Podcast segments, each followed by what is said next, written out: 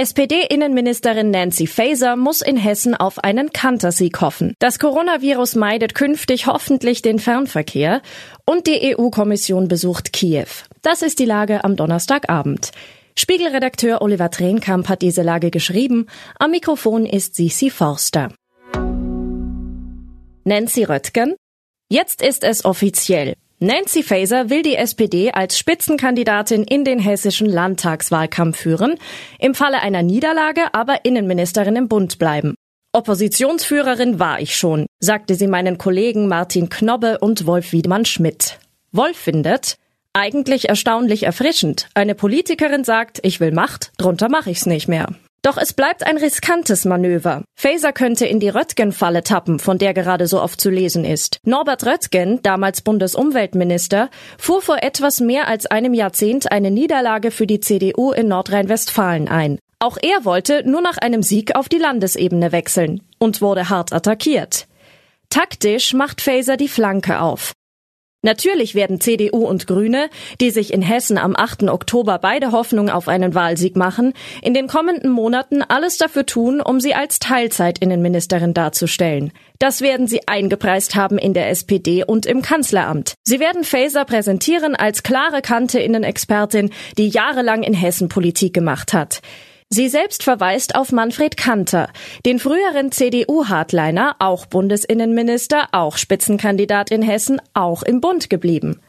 Interessante Strategie für die SPD, aber vielleicht nicht der beste Slogan. Mehr Kanter als Röttgen, Nancy Faeser für Hessen. Aber im Ernst, wer aus der SPD soll es denn sonst machen? Wir schaffen dann das. Mein Schwiegervater lebt in Bayern. Über eine Karikatur aus dem vergangenen Jahr, die das Wirrwarr bei den Corona-Regeln auf den Punkt brachte, hat er sich besonders gefreut. Noch Wochen später lachte er über den Satz, das Virus meidet den Nahverkehr.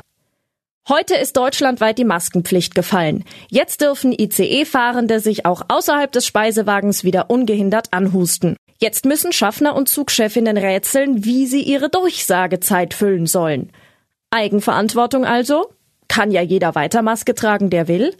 Funktioniert vielleicht in der Theorie, in der Praxis dürfte die wohl stärkste soziale Kraft siegen, der Herdentrieb. Der scheint, wie meine Kollegin Ines Zöttl berichtet, sogar stark genug, dass große Tech-Konzerne ihm nicht widerstehen können. Sie entlassen demnach in Massen ihre Leute, weil die anderen es auch tun. Bleibt nur ein Ausweg. Das Virus hat den Fernverkehr ab sofort zu meiden. Foltervorwürfe gegen russische Truppen. Die Präsidentin der EU-Kommission Ursula von der Leyen ist heute zu einem zweitägigen Besuch in Kiew eingetroffen, begleitet von 15 weiteren Kommissionsmitgliedern. Sie kündigten neue Sanktionen gegen Russland an und dass am Internationalen Strafgerichtshof in Den Haag ein neues Zentrum für Beweismittel eingerichtet werde. Russland muss für seine abscheulichen Verbrechen vor Gericht zur Rechenschaft gezogen werden. Staatsanwälte aus der Ukraine und der Europäischen Union sammeln von der Leyen zufolge schon jetzt Beweise. Das Zentrum solle diese Arbeit koordinieren. Immer wieder gibt es Folterberichte. Ein geflohener russischer Offizier erzählte jetzt meinem Kollegen Alexander Tschernischew und meiner Kollegin Christina Hebel, wie seine Kameraden und Kommandeure mit ukrainischen Gefangenen umgegangen seien. Er spricht von Schlägen, Scheinerschießungen und tagelangen Verhören. Nicht alle Details lassen sich unabhängig überprüfen, berichten die Kollegen. Aber der Mann präsentierte Aufnahmen und Dokumente, die seine Einsätze als Offizier in der Ukraine dokumentieren. Der Spiegel hält sie für glaubwürdig. Der Offizier sagt, ich empfinde Reue, aber es gab keine Möglichkeit zu helfen. Was sonst noch wichtig ist. Gasspeicher zu 78,6 Prozent gefüllt. Die deutschen Erdgasvorräte liegen fast doppelt so hoch wie vorgeschrieben. Nun geht es darum, schon für die nächste Frostperiode zu sparen, sagt der Chef der Bundesnetzagentur Klaus Müller. Zentralbank erhöht Leitzinsen um weitere 0,5 Prozentpunkte. Um die Inflation in der Eurozone einzudämmen, erhöht die Europäische Zentralbank die Zinsen wie erwartet weiter. Der Leitzins steigt auf drei Prozent und die Notenbank sieht sich noch nicht am Ziel.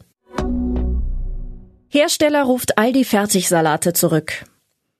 Das Unternehmen Gartenfrisch Jung ruft zwei Fertigsalate zurück, in denen Listerinkeime entdeckt wurden. Die betroffenen Chargen wurden in Supermärkten von Aldi verkauft. Soweit die Lage am Abend. Alle aktuellen Entwicklungen finden Sie auf spiegel.de. Wir melden uns hier wieder morgen früh mit der Lage am Morgen.